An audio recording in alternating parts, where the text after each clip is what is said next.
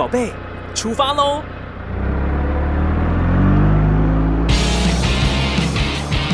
亲子加油站，帮您加满教养正能量。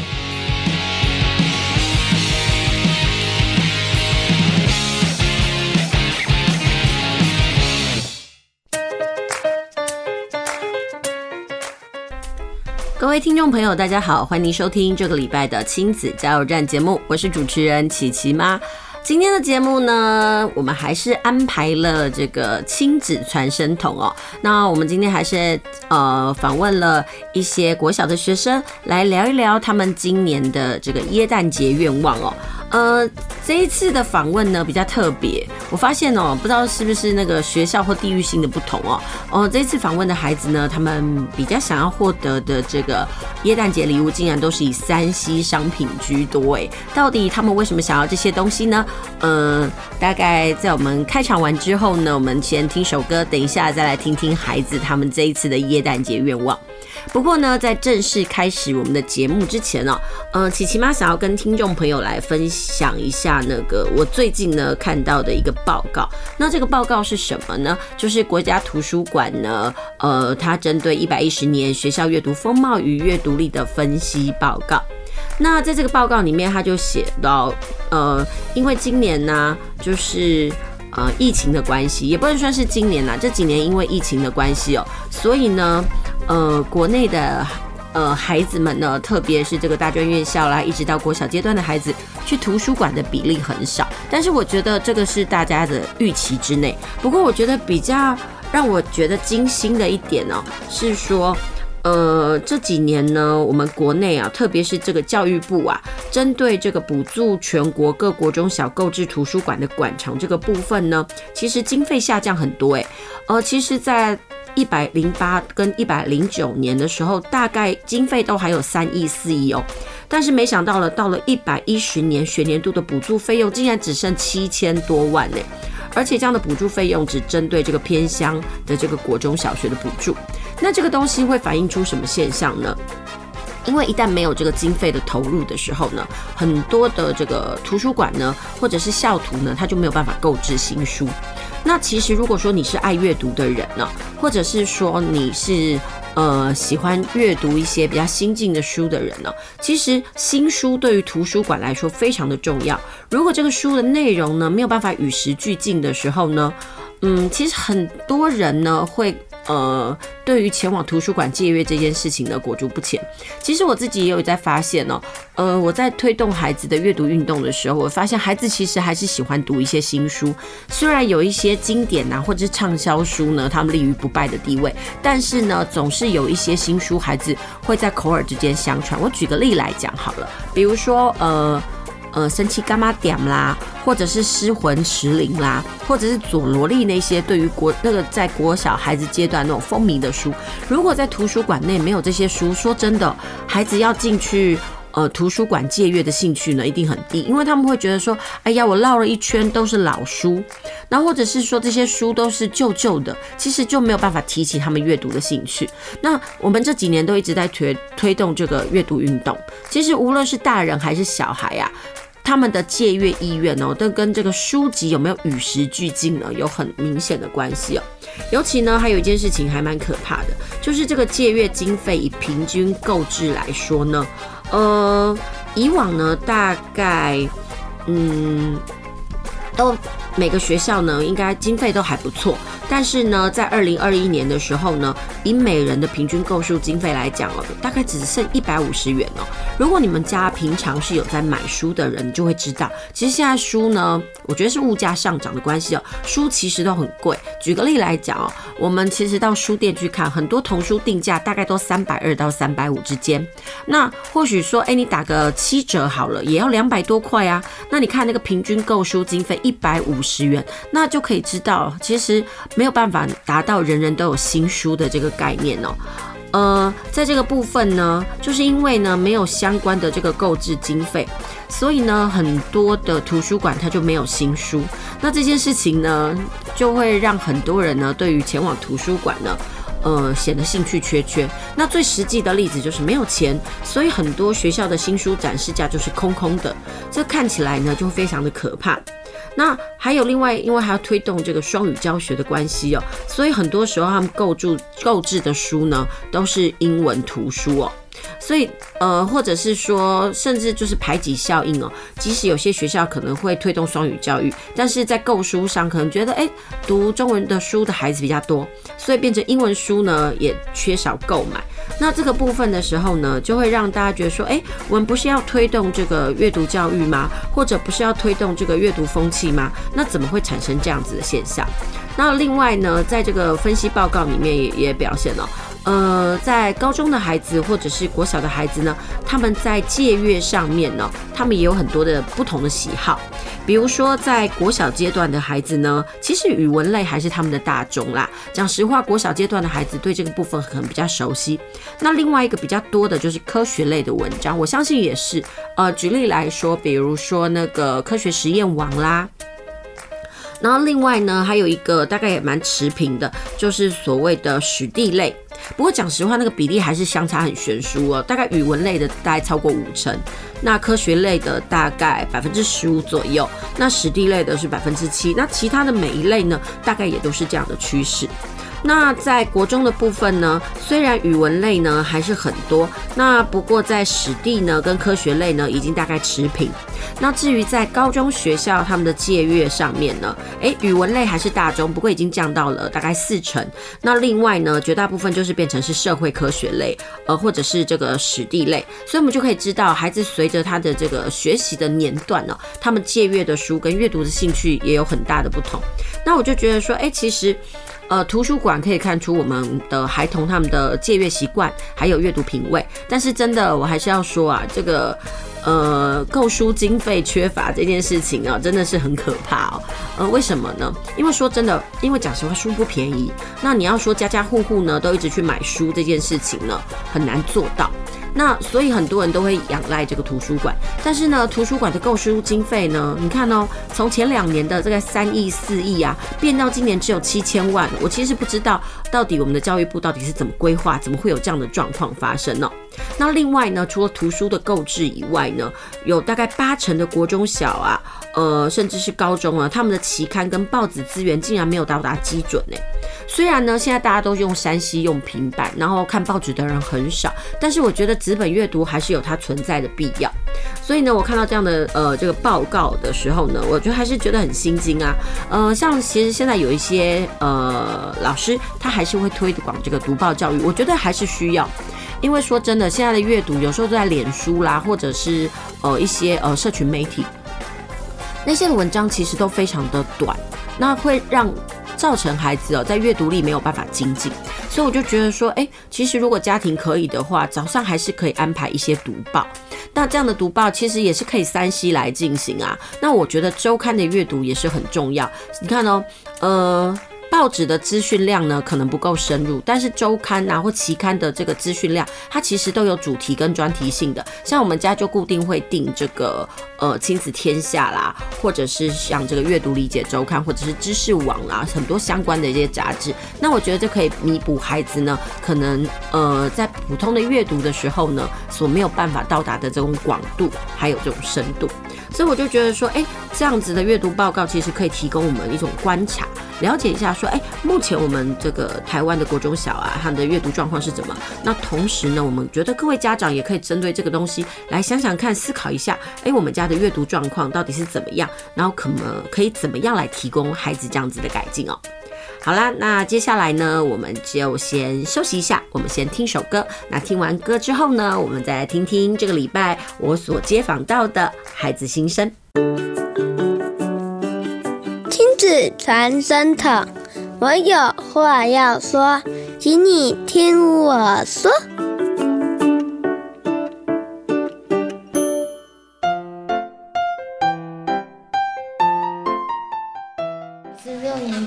学生，我今年的约耶诞愿望是有一台自己的脚踏车。嗯哼，那你为什么想要一台脚踏车？因为骑出门可以骑脚踏车很方便。嗯哼，那你们家以往有在过耶诞节吗？没有。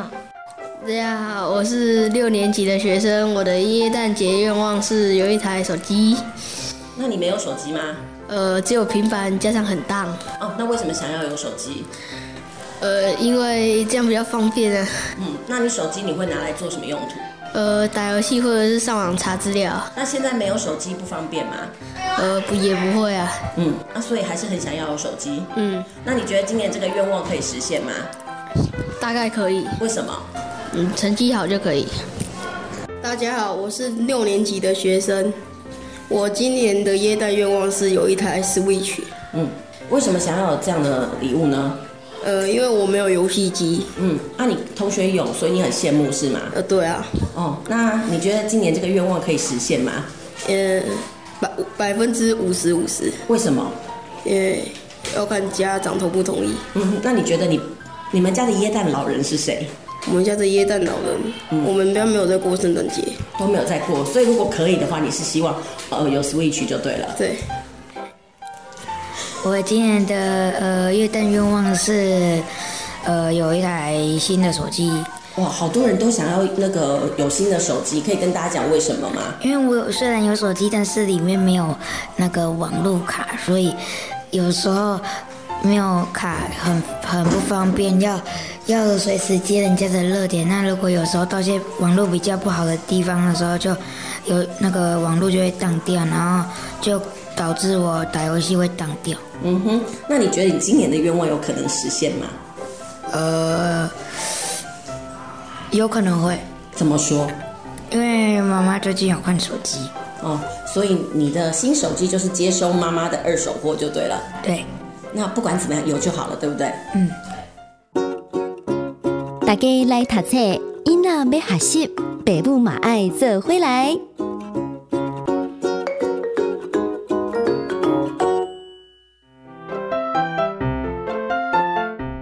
欢迎您继续回到我们的节目哦。您现在收听的是在每个礼拜天下午五点到六点，在 FM 九九点五 New Radio 云端新广播电台为您播出的亲子加油站节目。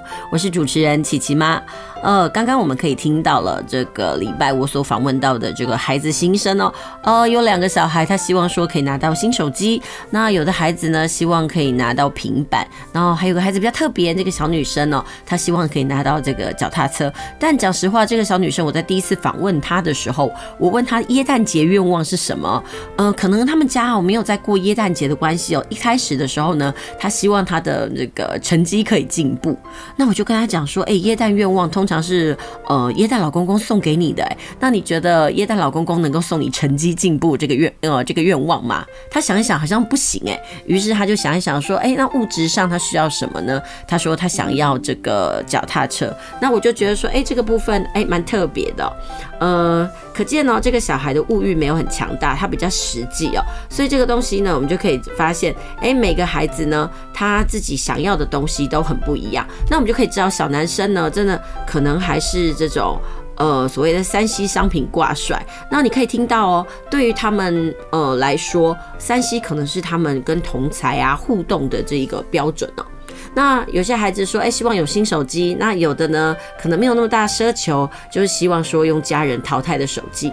那不知道那听众朋友，你们家哦，孩子的手机呢，是你呃淘汰下来的，还是你会买新的给他？我发现哦，其实很多小孩他的手机就是爸爸妈妈所用过的，因为讲实话，手机并不便宜嘛。而且那小孩很可爱哦，他们都觉得说，他们还是有品牌迷思，觉得说人手一只苹果，那好像是一种呃风尚吧。好，那今天呢，我们的打一来读册单元呢，呃，我在上个礼拜有预告，我想要为这个高中的孩子来介绍书籍。那我今天想要介绍的是什么书呢？呃，其实这几年呢，有很多的高中老师哦，他们出了一些。呃，蛮翻转类的书籍，比如说呢，什么读古文撞到乡民啦，那或者是一些就是针对这个高中的呃这些四十篇的选文啊，他们重新去演绎。那今天我要介绍的这一本呢，叫做《黑特国文课本研究院》。嗯、那为什么我们想要我想要介绍这本书？哦，这本书呢的老师呢叫做 Taco 老师，他自己本身呢也有在社群媒体呢发文。那他是这个 Taco，他这一集呢是这个脸书 Taco 老师茉莉全开的这个版主哦。他本身呢有任教过国中，那目前任教的是高中课的国文老师。那他也曾经呃参与了联合报第一届翻转 U 教师高中职组的全国总冠军。然后呢，他也做过了这些教学专访。那他也是这个高中国文学科中心的核心种子教师哦。那这个老师呢，这个女教师很特别。她说呢，其实国文课这种东西就是必须要思辨。然后他就说很多呢，孩子他是理科脑。所以呢，他在读国文的时候呢，他们有说一句孩子的这个语言，他说：“老师，为什么国文课里面国文课本干话特别多？所以干话呢，就是讲了一堆很呃言不及义的东西，但是呢，好像都没有插到边。那为什么会有这样的想法？其实跟理科脑的要求直接单刀直入，马上要知道这个重点的这个脑回路很有关系哦。”那在这本书里面呢，他就介绍说，诶，我们现在到底要怎么用理科脑和科学的眼光来阅读古文？那这本书呢，那个老师他自己就写哦，你必须从不相信古文才可以读通经典。其实什么叫做不相信？呃，意思就是说，你必须提出质疑。那质疑其实是我们针对很多问题去生根的一个点。那像在这本书里面呢，他一开始就用了韩愈的《师说》这篇文章，嗯、来提出思辨。因为《师说》里面呢，其实大家都有读过的韩愈这本书的“师者，所以传道授业解惑也”。它里面韩愈就发出了一个感叹，他说：“现在的人啊，根本都不从事，呃，就是不去向学。”但是这时候呢，有很多教学的老师甚至学生就会说：“哪有？我们哪有不向学？你看现在补习风气这么盛，那大家不是都去学习吗？”那在抽丝剥茧之后呢，它里面就提到了，其实韩愈的学习是什么？呃，这个老师在书里面他就提到，他举个例子来讲，呃，如果说啊有人开了呃两门烹饪课，一门烹饪课告诉你说，你来上一堂课学会十道菜，跟你上了一堂课，你知道这个烹饪的原理，那你就问人家说，哎，到底哪一堂课呢会比较热门？想当然尔啊，那当然是我上一次课我学了十道菜的这个部分。那从这个东西我们跟学习来做挂钩的话，就会发现，诶，大家好像比较喜欢学习所谓的知识跟技能哦，而那种精神的探究跟原理，好像比较没有人想读。而韩愈所讲强调的这个所谓的师说，他其实所要告诉大家的学习的本质是什么？是回归到学习的根本，就是我们要学习那个所谓的道统，学习那个精基本的精神。但是说真的。工业革命之后呢，我们可能很强调的就是所谓的职业取向，但是慢慢的呢，随着这种呃社会的变迁，我们开始又回归到我们要学到呃学习的本质。所以韩愈的这篇呢，《师者》这个东西呢，就可以让大家去思考一下，诶，到底我们是要读什么东西？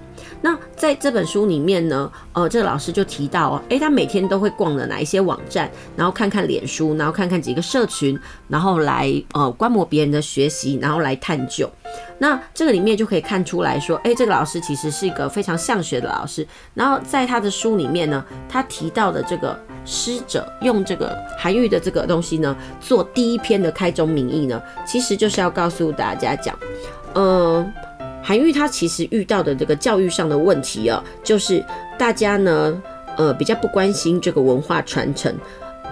比较关心的呢，其实呢都是那种实用性主义。他说啊，真心喜欢这个文化思想的都是小众，所以他他不免拿出那种窥探呐。那你看哦，所以他又说啊，在我们的这个很多科系的录取标准里面就可以看出端倪。比如说大学联考的录取标准啊，中文系的这个分数啊，还有这个哲学系常常就是敬陪末座的那几个。那这两个科系呢，探讨的是什么？说真的，不是很实用的东西、啊。但是它就是强调一个所谓的学术的根本，还有学术的内涵，也就是所谓的思想这件事情。所以呢，嗯，这个东西也跟我们的学习有很大的相关。所以呢，他在他的书里面一开始用韩愈的这本书呢，呃，他讲到的是文以载道的这个概念呢。所以我们必须要有这种人文精神的这种关怀。那这个其实跟一百零八年课纲呢，非常的。呃，雷同，意思就是说，我们学习哦，不可以站在，呃，必须要站在高一点的角度来了解一下我们为什么要学习。如果，你没有这样子去看的话呢，其实你就是会见山是山，然后就一步一步走，但是你不知道你未来的方向要到哪里。我就觉得他其实把《师说》这一篇呢放在第一呃，他文章的第一篇呢，其实是很有道理。然后他的第二章呢，他讲到的就是玉离子选哦，他讲到的就是在蜀的这个地方哦，呃，有三个商人，然后这三个商人呢，呃，有一个人呢是这个高标准，喜欢卖好东西的，所以呢，穷的真的是，呃，到最后呢，呃，生意呢差得很。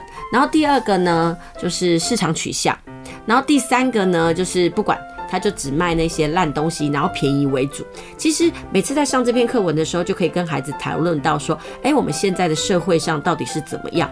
好像很多都是那种呃，不是质量取胜，而是价格取胜。然后在这里面呢，老师就这个老师呢就说他会在课堂上呢跟孩子去讨论一件事情，比如说呢，呃，大家都知道。呃，哪些书是有益身心的？但是偏偏是漫画跟奇幻小说，呃卖得很好，或者是说，呃，大家也知道艺人都要有实力，可是偏偏呢，这种有外表的偶像演员呢层出不穷，或者是说，大家都知道网络资讯很有营养啊，但是呢，不管是 YouTube 啦、啊、或者 TikTok 呢，大家看的呢都是搞笑影片，尤其这成本都非常低哦。所以呢，在现在的社会里面呢，不管是市场机制啦、民主机制，甚至是网络环境呢，本来就是一个很奇怪的地方。决定谁是赢家的人数量庞大的，其实都不是最好的，也不是最专业的，反而是呃最让人家这个受欢迎的。所以这个东西呢，其实在教这样文章的时候呢，也可以让孩子呢好好去思考一下。诶，我们生活中呢，一定是大家都盲从的才是好的吗？我觉得这个也是考一个思辨力的一个很好的一种方式。那除了呃这些文章以外呢，比如说在里面有提到《世说新语》。就是说，哎、其实我一直都觉得《世说新语》很很趣味，因为你可以看到魏晋南北朝那些的人呢、他们到底在搞什么鬼？因为这些人真的是很怪咖嘛。如果呢，不要用纯粹的读古文的概念呢去。读这个《世说新语》，它其实是一个很有趣的读本，只是每次都很不幸的，就是考试领导教学。那很多孩子一想到说：“好，天哪，我要背那么多解释哦。”诶，说真的，各位家长，你可以想想看呢，或者听众朋友，你想想看，小时候你在读古文的时候，或者读国文的时候，你是开心的吗？我想是未必吧，因为我们很像从来没有把它当做是休闲、呃休闲消遣的读物哦。我们可能都是认为说：“诶，它是那个。”必须要为考试而读，所以非常的枯燥烦闷。那你看哦，这本书里面就跟大家讲说，诶，呃，我们可以用什么样子概念呢来读书？那孩子就会觉得说，嗯，如果当懂得用欣赏的角度来看书的时候，其实他们对于这古文的那个欣赏哦，还有那个观感哦，真的会改变很多。那所以呢，这就是今天呢，我想要跟听众朋友介绍的这本书，呃，黑特国文课本研究院这本书呢是联经出版的。那其实，在这本书里面呢，它总共分了好几个单元。比如说，它的第一个单元就现代人这样说，它里面就安排了五篇文章。然后还有理科脑这样说，它就安排了十篇文章。还有小文青怎么看？还有废材这样说，它总共有二十篇文章。然后把这个国高中阶段的古文呢都放进去。其实，如果说有些孩子在读高中的时候，他念古文读得很辛苦的时候，我觉得这这本书其实是很好的这个休闲入门。让孩子在这个比较轻松的状态之下呢，阅读在高中阶段呢可能会读到的古文呢，例如我们以前总共读过的这个《出师表》啦，然后这个《左中义公义士》啦，《兰亭集序》，或者是《醉翁亭记》、《桃花源记》、《项籍轩志》或《赤壁赋虬髯客》这些东西，这些文章呢，可能很多的高中孩子在读起来的时候呢，因为毕竟他没有跟现在时代接轨，所以孩子会觉得好像是隔了一层纱这种感觉。那在读的过程当中，他们总是觉得说，哎，要背好多的注释哦。但是这本书呢，其实它透过了呃课程上的一种导读的方式呢，让大家在阅读的过程当中呢，孩子就会觉得说，好像跟自己的生活息息相关。那在这本书里面呢，他会怎么读呢？他一方面呢是透过大量的对话，让学生用古人的文章来激荡出现在人的智慧哦。因为不管是文章或故事里面提到的人物啊，虽然古今，但是身份啊，或者是地位、处事原则、思考方式。可能会古今一致，所以呢，可能也会有所谓的今昔优劣啦，或者是昔优今劣的状况，让孩子进入文中去思考，可以这个培养孩子的分辨啊，或者是思辨能力，甚至孩子也可以去抉择。意思就是说，在这本书里面呢。他用着古文，但是它里面也会结合一些，比如说领导者养成他应该要有什么样子的态度，还有这种自我管理应该怎么做，还有该怎么样来行销。呃，这个办法哦，还有也会让透过阅读，可以让孩子可以换位思考、批判思考，或者是系统思考。那这里面呢，虽然是古文，但是它也透过一些概念呢，让孩子了解一下未来人才的成功之道等等。那透过阅读，可以结合到现在的当代情境。所以有一句话说得很好：“以古为镜哦，可以鉴往知来。”那读古文的作用就是这样。如果说我们在呃国语文的教学上，或者是阅读的教学上呢，只是从这个字面上去理解，其实非常的可惜。所以有时候呢，呃，我们小时候读《论语》跟长大之后读《论语》，我觉得感觉就会差很多。比如说，像我们以前在读《论语》的话，呃，我们可能学而时习之，不亦说乎？那我们知道有志同道合的朋友，但是孩子就只是可能在字面上的理解。但如果呢，他可以用一种比较呃上位的角度来看这件事情的时候，孩子去思考一下，为什么孔子会这么说？那他讲这句话的目的是什么？那甚至是我们再去衍生思考，我们常说孔子有教无类，或者是说，呃，他会因材施教。那这个东西有没有例子呢？当然有啊。针对不同的孝道或做人的道理，孔子对于不同的学生，他的讲法就不一样。其实我们就可以去引导孩子去思考，为什么孔子会这么样教学生？那为什么会不同的学生给不同的答案？那就要回归到这个孩。这个他所教的这个学生的个性是如何？其实，呃，人生应该要遵循什么样的道理？要学什么？其实是真的是跟每个人个性都不一样。你对于那种很躁进的人，你当然要教他沉稳啊。那你对于那种很害怕裹足不前的人，你当然就要教他勇积极进取嘛。所以在这本书里面，我们就会学习哦，如何。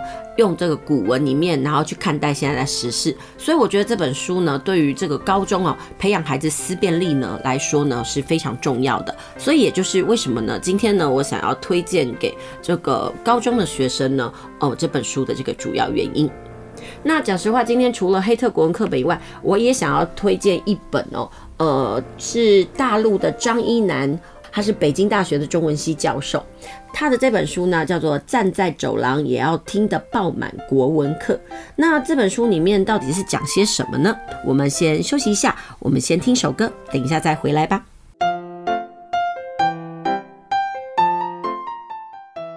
继续回到我们的节目哦。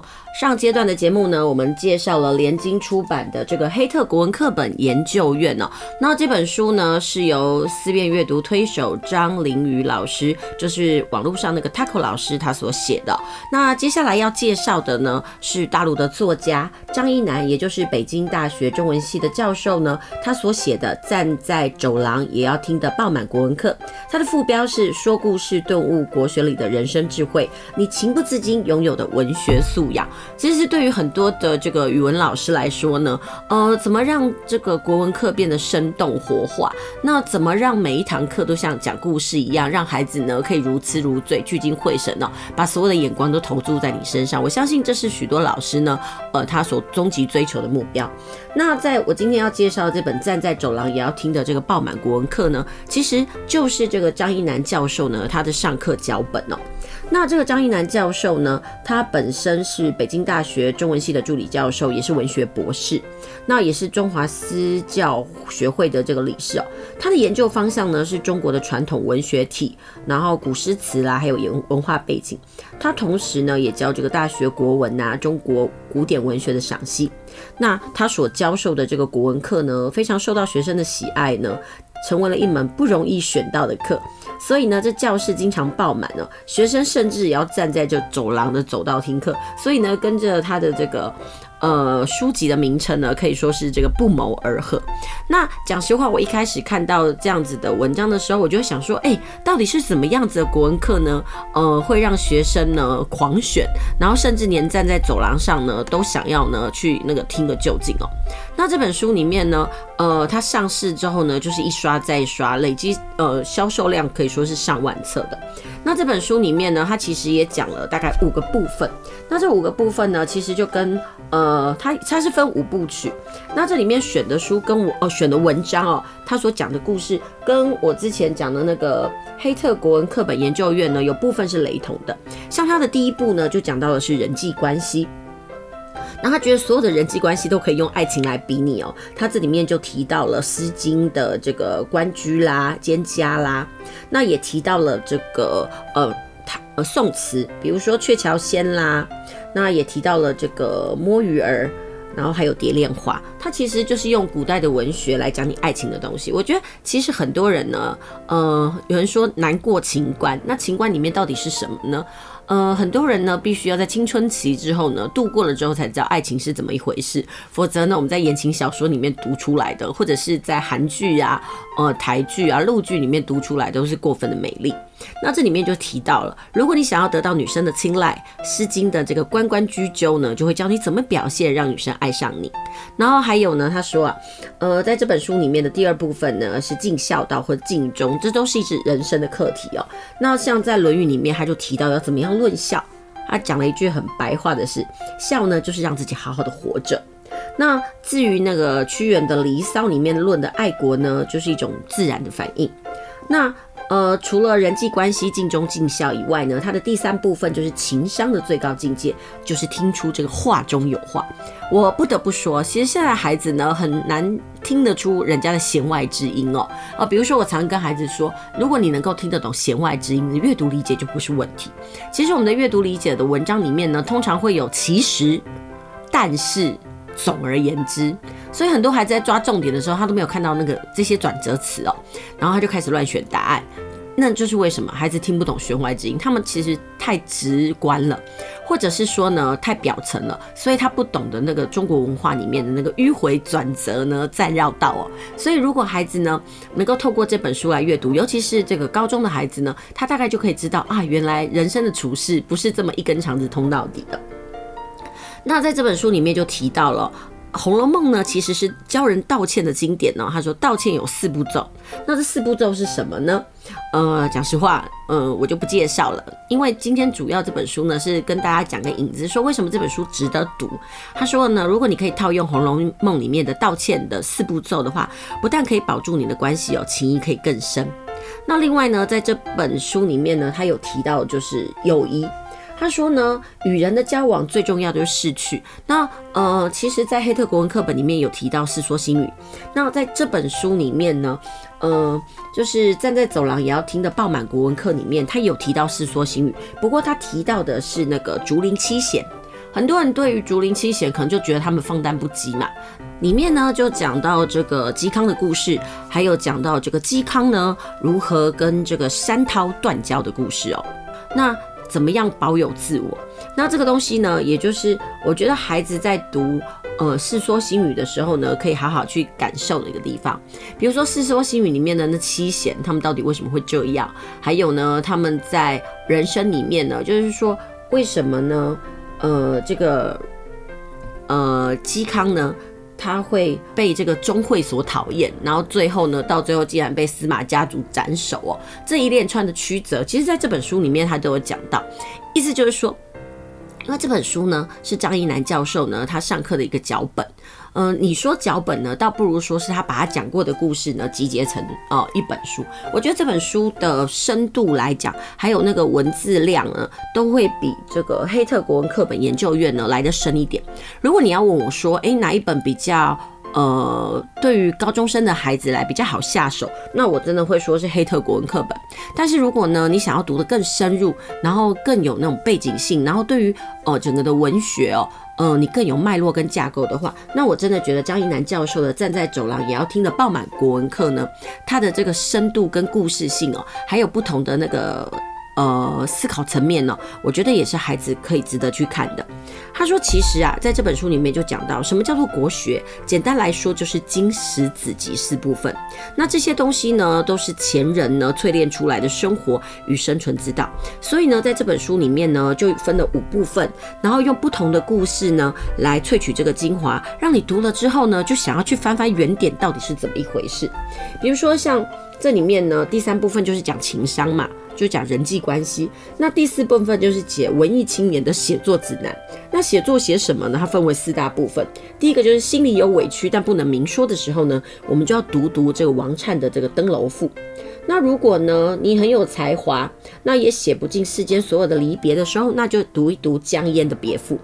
那如果呢想念人，但是想着想着竟然就老了，那就可以读一下那个古诗中的“行行重行行”哦。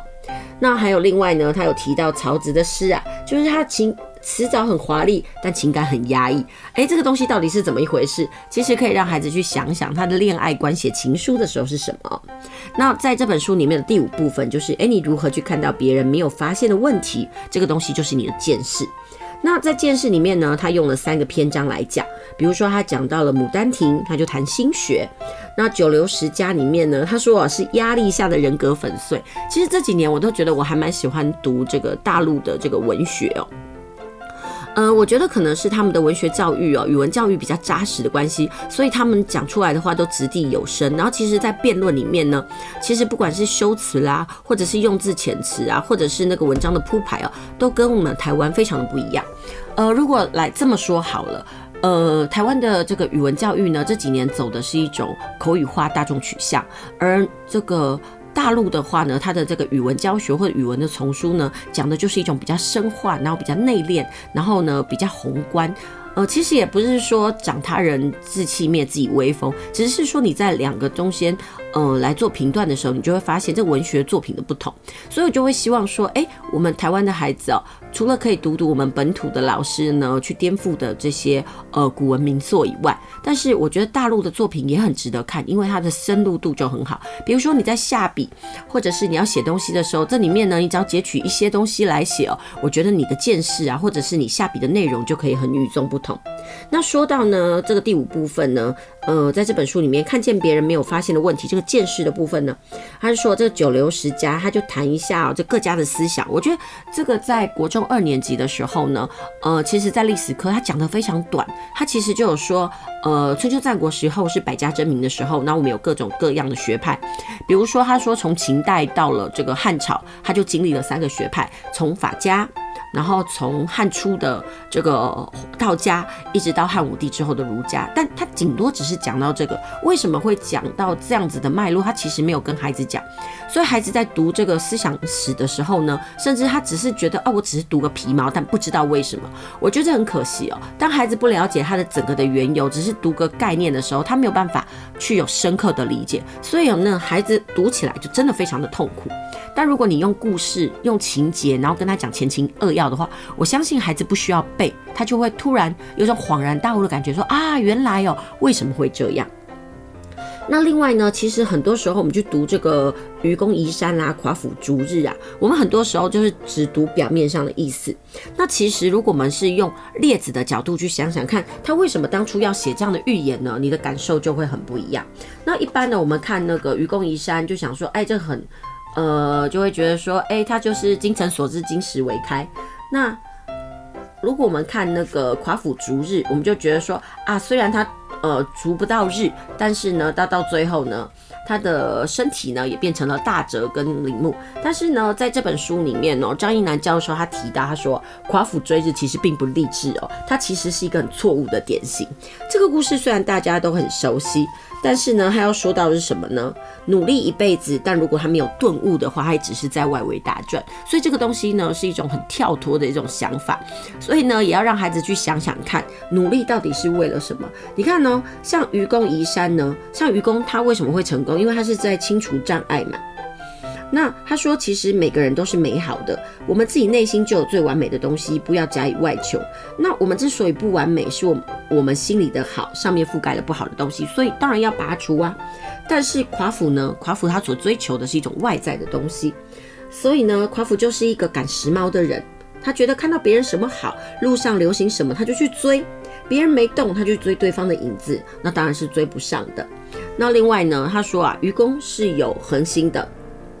慢慢慢慢去做，所以他说了，在这本书里面呢，呃，张一南教授觉得愚公和夸父的故事连起来应该这么说：愚公是去除障碍，因为他有恒心能顿悟，所以不会累死；而夸父是赶时髦，他没有恒心，所以顿悟不了，当然会累死。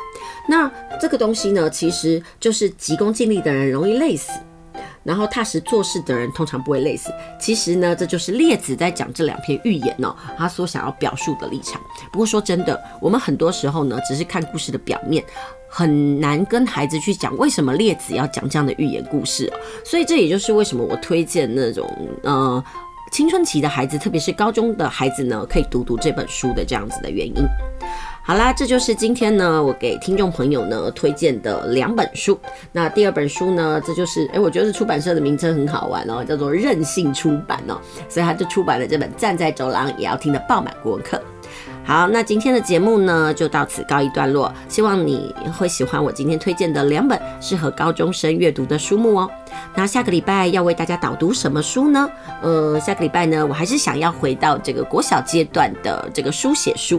那到底要介绍什么样子的书籍呢？我们卖个关子，也欢迎下个礼拜继续锁定我们的亲子加油站节目。我们下周同一时间再会喽。